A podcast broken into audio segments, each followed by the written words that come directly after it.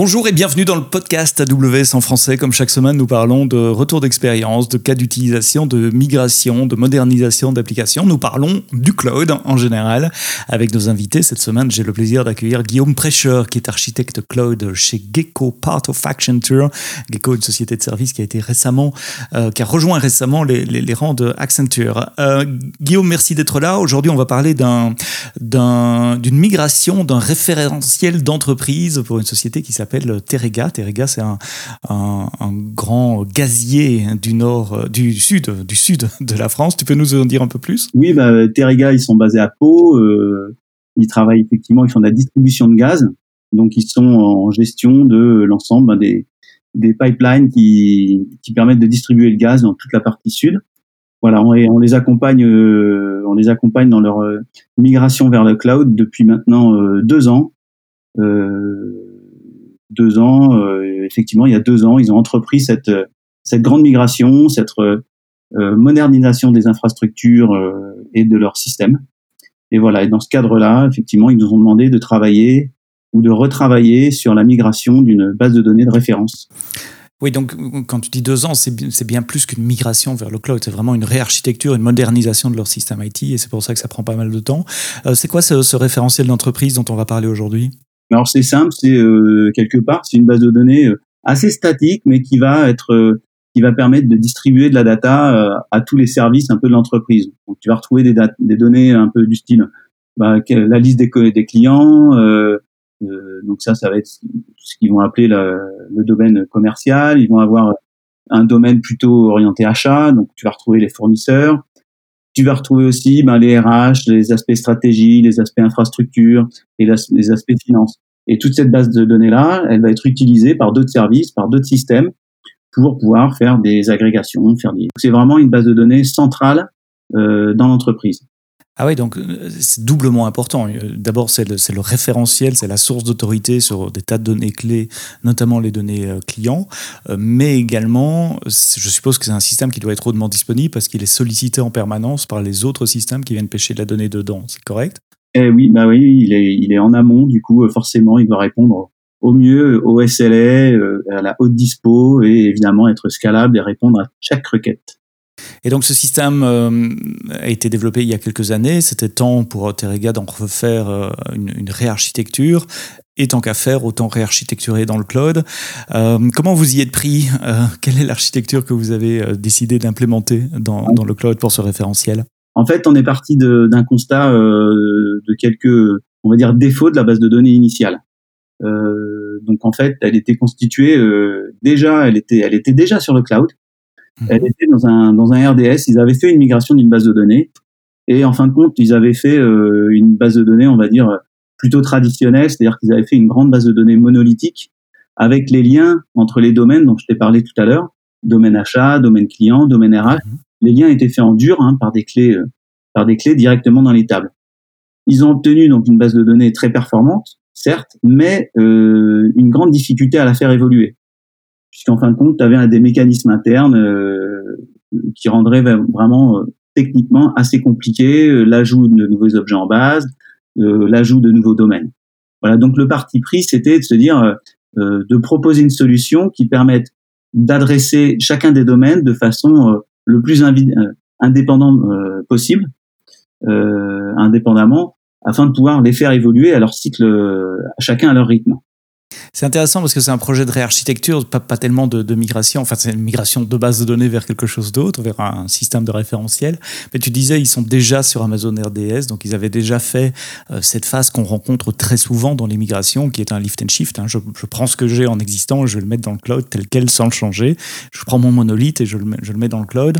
Euh, Amazon RDS, pour, euh, pour ceux qui connaissent pas, c'est un service managé de base de données. Donc, c'est votre base de données MySQL, Postgres ou, ou Oracle ou Microsoft SQL Server ou MariaDB, comme ça, je les ai toutes citées, euh, gérées par, par AWS. Mais donc ici, votre projet, votre mission, c'était euh, de donner un, coup de jeune en termes d'architecture pour adresser ces problématiques de, de, de, casser le monolithe en quelque sorte, de, de rendre le système plus, plus dynamique et, plus facile à, faire évoluer avec, le temps.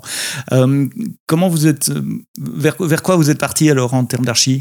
Ben, on est déjà, on a voulu euh, découpler la partie euh, client et la partie euh, stockage. Mhm. Un premier point, c'était d'offrir et de définir la partie client au travers d'API. Donc, on a défini, en prenant du Swagger ou de l'Open API, on a défini vraiment les API telles qu'on les voulait côté utilisateur. Et ensuite, on a construit quelque part une couche, les couches de persistance en fonction du besoin euh, utilisateur. Donc on a une, déjà donc une séparation entre API et les couches de stockage. Je t'arrête là euh, sur, sur, deux points, euh, parce que ça, ça, me fait penser à plein de choses ce que tu es en train de dire, séparer les API du stockage. Ça veut dire qu'avant, euh, la manière d'accéder euh, à ce référentiel pour les applications, c'était en, en, tapant du SQL directement dedans? Il n'y avait pas cette séparation? Je crois bien qu'on était, je crois bien ce qui, est, ce qui, est, ultra classique hein, dans le monde de l'entreprise, c'est souvent euh, comme ça qu'on fait, surtout sur des applications qui, qui, qui, datent un peu. Et la deuxième chose que tu as dit dans, dans cet aspect séparation des API, les API ont été définis par ceux qui vont les utiliser. Donc c'est pas l'owner du référentiel qui euh, out of the blue, comme on dit en français, en franglais, c'est dit, OK, je vais, je vais imaginer tel et tel API. Vous avez été voir plutôt les utilisateurs de ce référentiel pour dire qu'est-ce que vous voulez comme API Alors, c'est notre PO qui nous les a fournis, nous, mm -hmm. les a construits avec lui. Euh, sur une base de standardisation hein, d'API REST. Donc on est vraiment très, mhm. très proche des, des recommandations REST. Euh, et après, lui, effectivement, est allé, euh, est allé rencontrer les business et les utilisateurs pour affiner, euh, affiner les besoins. Il y aura plein de choses à dire peut-être dans un autre épisode parce que je vais continuer sur l'aspect euh, data ou si on a du temps à la fin, sur l'aspect pérennité des API. Euh, on a tendance à dire chez Amazon qu'une fois qu'une API est dans la nature, ben, elle y est pour toujours et donc il faut euh, être euh, construire quelque chose de plus évolutif possible après. Mais j'y reviendrai. Donc une couche API, une couche stockage. on a parlé de la couche API. Quels sont les choix techniques de cette couche API alors, les technos pour l'API, on a utilisé ben, celle qu'on connaissait le mieux, c'était et qui nous a toujours bien rendu service, c'était API euh, Gateway.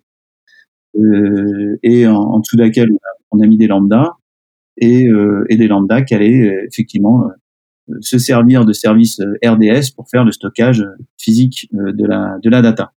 Vous avez dû modéliser la donnée euh, avec Swagger, donc en, en, JSON, modéliser les actions sur les données, implémenter cette API avec API Gateway et des, des fonctions lambda pour aller chercher euh, les données dans le référentiel Exactement. qui lui est resté euh, Amazon RDS. Ouais, alors, chose intéressante, c'est qu'on s'est basé aussi, on a fait du modèle as, as code. C'est-à-dire qu'on a développé les API Python qui permettent d'accéder aux data. Et euh, ces API Python, on généré, on fait générer les schémas euh, qui ont été, euh, qui sont importés dans la RDS. Du coup, on a vraiment une structuration as code, aussi bien au niveau de l'infra, donc sur la définition euh, des API gateway, sur la définition euh, des lambdas et leurs interactions, mais aussi ça va jusqu'à la définition des modèles objets. Ça, c'est intéressant quand on parle d'une, d'une feuille blanche, d'un green field, comme on dit de nouveau en franglais. C'est dire on peut, on peut modéliser avec du code et, et générer le data model finalement à partir du, du, du, code. Mais comment vous êtes assuré alors que le data model soit suffisamment proche du modèle existant pour permettre une migration des données existantes? Mais ça, c'était un travail qui a été fait en amont par, euh, par notre PO, j'irais, hein, mm-hmm. qui a lui-même fait ce premier travail de d'élagage, de, de découpage des datas euh, pour essayer de retrouver dans chacun des domaines les vraiment euh, les, les, informations primordiales euh, à rattacher aux objets et après définir les informations on va dire secondaires celles qui étaient peut-être faisaient partie d'autres domaines. Vous êtes parti des objets Python vous êtes parti de la définition Swagger de, des, des objets? Non en fait on est parti euh, des on est parti euh, de la bah, de l'API gateway enfin pas de enfin de l'API mm -hmm. de la définition des objets à manipuler et avec celle-ci, on a construit euh, le modèle Python qui a généré le modèle, euh, le schéma euh, dans la base. Quand j'étais jeune, au siècle passé, j'avais utilisé des outils qu'on appelait Object Relational Mapping, euh, et, et, qui sont toujours super populaires. Hein. Je pense à Hibernate en Java est probablement le, le roi de, de, cette catégorie. Il y a des choses équivalentes en Python. Comment vous avez fait? Oui, ben en fait, on a réutilisé, euh, on a utilisé SQL Alchemy. Donc on a, on a intégré SQL Alchemy sous la forme d'un layer et puis, euh, et puis du coup, ben, toutes nos, nos, nos, lambdas se servent de, ce, de cette euh, couche, euh, de cette bibliothèque Python, effectivement, pour, pour faire le mapping avec, avec les objets de la base. Et la base, c'est vous qui avez dû la, créer aussi ou c'était une autre équipe qui, s'occupait de, de l'aspect stockage? Non, non, on a créé, on a, on a aussi créé euh, l'infrastructure qu'elle est bien, euh, qu'on a modélisé en Terraform. Euh, on va parler de Terraform dans une seconde. La base, c'est quoi? C'est Amazon RDS, MySQL, Postgres? RDS, un RDS MySQL.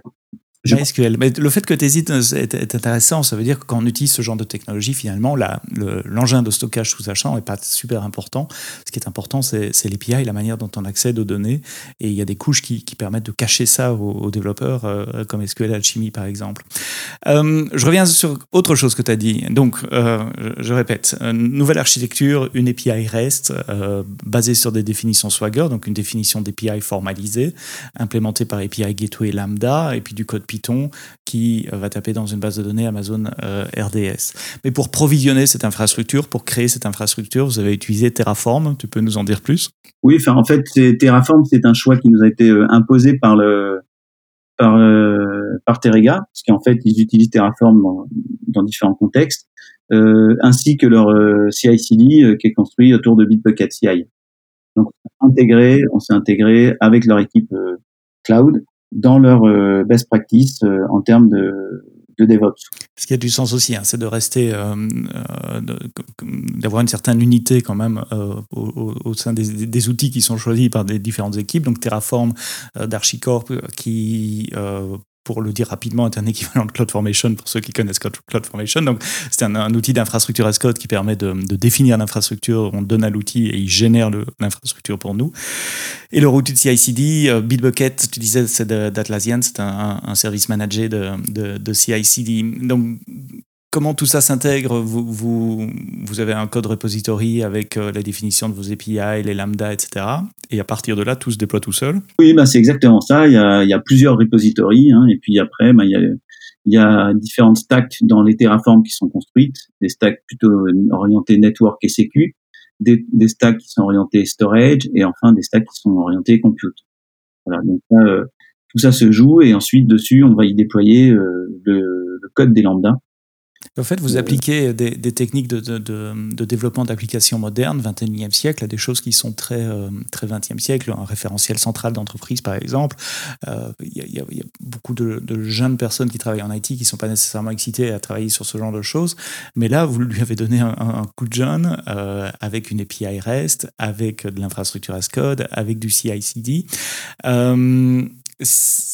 quels sont les bénéfices euh, que, que vous en avez tirés ou que, ou que Terega en a tiré de cette nouvelle architecture? Bah Aujourd'hui, euh, on est capable de, rajouter un, domaine dans cette application. Alors quand je dis un domaine, hein, c'est de en end-to-end, hein, c'est-à-dire mettre à disposition à l'utilisateur fini, euh, final pardon, une, une nouvelle API et toute l'infrastructure de stockage qui va bien, en un sprint, on peut créer un nouveau domaine et des nouveaux objets. Donc là, on parle en quelques un sprint, donc c'est typiquement de trois semaines? C'est deux semaines, deux trois semaines. Mhm. Pour un objet simple, ça va être pour la, création d'un nouveau domaine et d'un nouvel objet simple, ça va être peut-être deux semaines. Voilà, donc ça c'est des délais, euh, des délais euh, super rapides. et c'est ça qu'ils voulaient. C'est vraiment être, en capacité de faire vivre ces domaines-là pour pas que ça devienne des, des bases un peu figées. Donc ça, mhm. c'est vraiment la flexibilité. Mhm. la plus grande réussite. On est en complète infrascode, ça c'est comme je disais, donc on a une capacité de renouveler cet environnement dans des environnements de prod, dans des environnements de pré-prod, en environnement de dev. Donc on a une, une qualité, euh, une qualité des deliveries euh, qui est assurée. Et on a pu mettre en place en plus, alors là c'est le cadeau, c'est euh, un déploiement à la user story. Donc on est c'est-à-dire et en blue green. Eh ben c'est-à-dire que à la fin d'un sprint, on va sélectionner les user stories que l'on souhaite voir passer en prod. Ah oui, l'unité de déploiement est, extrêmement granulaire. C'est au niveau du user story, on va déployer celle-là et celle-là, et pas nécessairement l'ensemble des choses sur lesquelles on est en train de travailler. C'est ça que tu veux dire?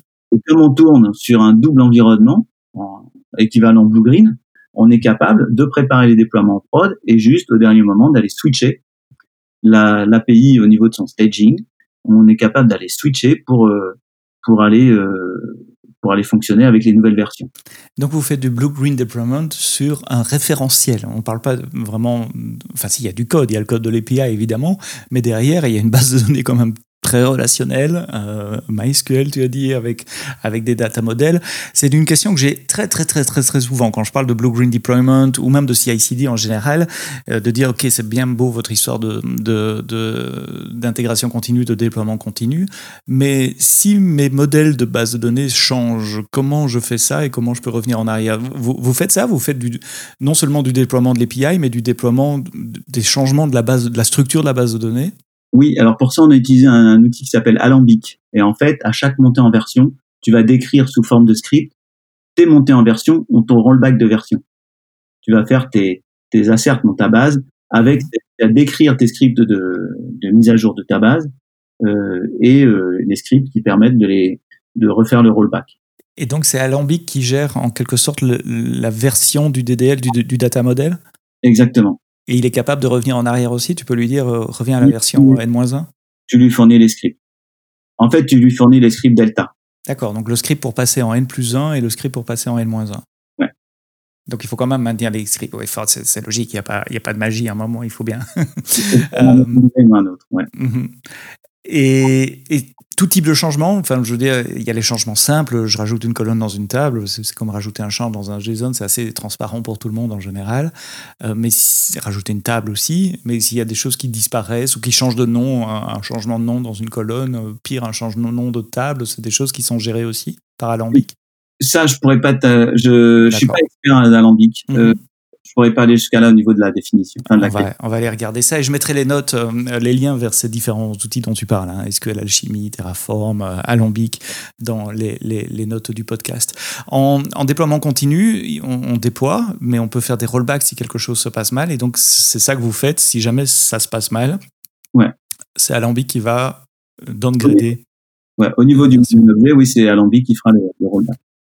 Quelle est la métrique que vous utilisez pour faire un, rollback euh, Ce sont des, résultats de tests euh, fonctionnels ou autres? Je ne sais pas. Ok. désolé, je me pose plein de questions au, fur et à mesure qu'on parle. Et donc, vous faites du blue-green deployment. Euh, je répète l'idée du, blue-green. On a deux environnements et on peut le faire puisqu'on est dans le cloud. Il ne faut plus acheter des machines euh, physiques pour le faire. On déploie sur, euh, disons que si la prod c'est blue à un moment donné, eh bien on déploie sur green. Et puis après, quand on a fait tous les tests et qu'on est sûr que green est OK, on envoie soit la totalité du trafic, soit partiellement une partie du trafic sur green en, monitorant les KPI de manière à pouvoir revenir sur blue si jamais quelque chose se, se, se passe. Comment vous faites la bascule de blue à green? Est-ce que c'est 100% du trafic, une partie Et quels sont les mécanismes que vous utilisez? Euh, Eh bien, écoute, c'est au niveau de l'API d'entrée. Euh, D'accord. Et Avec les staging alors d'API Gateway? Ouais, c'est au niveau du staging d'API. Donc ça switch 100% du trafic à un moment donné. Et il suffit de reconfigurer API Gateway pour retaper sur, euh, sur, euh, sur l'autre environnement. Euh, c'est super intéressant tout ça, voir comment on peut donner euh, une architecture moderne à un référentiel SQL relationnel d'entreprise assez classique. comment tu vois le futur de, de ce projet-là? Quelles sont les choses qui, qui, qui t'occupent dans la journée pour le moment? Alors, aujourd'hui, en fait, euh, on a quand même au sein de ce système-là une couche générique euh, qui permet en fait de faire le, un peu le mapping générique entre les API Gateway et les objets Python et la manipulation, et qui implémente aussi un certain nombre de règles métiers de la base de données. Cette couche générique, elle devient complexe en fin de compte parce qu'il y a un niveau d'abstraction qui fait que elle devient complexe je pense qu'on a un travail puisqu'elle est partagée par et elle et surtout elle est aussi partagée par l'ensemble de ces domaines. Et du coup, ça nous fait pour, nous un point un petit peu euh, critique, je dirais, sur ce système-là, où euh, il va falloir qu'on on se reconcentre un peu pour voir comment et simplifier euh, d'une part cette cette partie-là et d'autre part comment la découper pour que on ait un minimum d'impact lorsqu'on modifie une règle d'un des domaines euh, voilà, et pour pas retomber, en fait, pour pas reconstruire au sein de cette couche-là sur quelque chose de trop monolithique. Voilà. Donc, c'est là, on est en, quand on a voulu faire de la générique, du générique euh, au maximum, ben, on peut obtenir ce genre de, de couche d'abstraction pas évidente à, à, coder. Donc ça, voilà, ça va être, euh, ça va être c'est un sujet sur lequel on pourrait travailler pour simplifier et euh, emborder plus simplement des développeurs sur le projet. C'est continuer à casser le monolithe. Hein. C'est normal que quand on fasse une migration, mais il y, a des choses qui soient euh, adressées en premier, puis d'autres euh, par la suite, et puis on les, on les identifie avec, euh, avec le temps, et on, on, se donne un peu de temps pour continuer de, de refactorer. Donc ça, c'est au niveau de l'architecture interne, le mapping des objets vers Python et relationnel. Tu parlais des déploiements également. Ouais, on aimerait bien avoir des déploiements un petit peu plus chirurgicaux. C'est-à-dire qu'aujourd'hui, on a bien défini des stacks Terraform bien indépendante en termes de, euh, comme je disais, réseau, euh, storage et compute. Mais ce qu'on voudrait maintenant, c'est pouvoir les les pousser maintenant, soit par domaine, enfin juste modifier par exemple une, une couche de storage pour le domaine. Comme ça, on pourrait vraiment pour un domaine précis. Comme ça, on aurait des des mises à niveau de version vraiment optimales. Il n'y aurait pas eu tout, tout le système de vérification que les stacks sont sont à jour.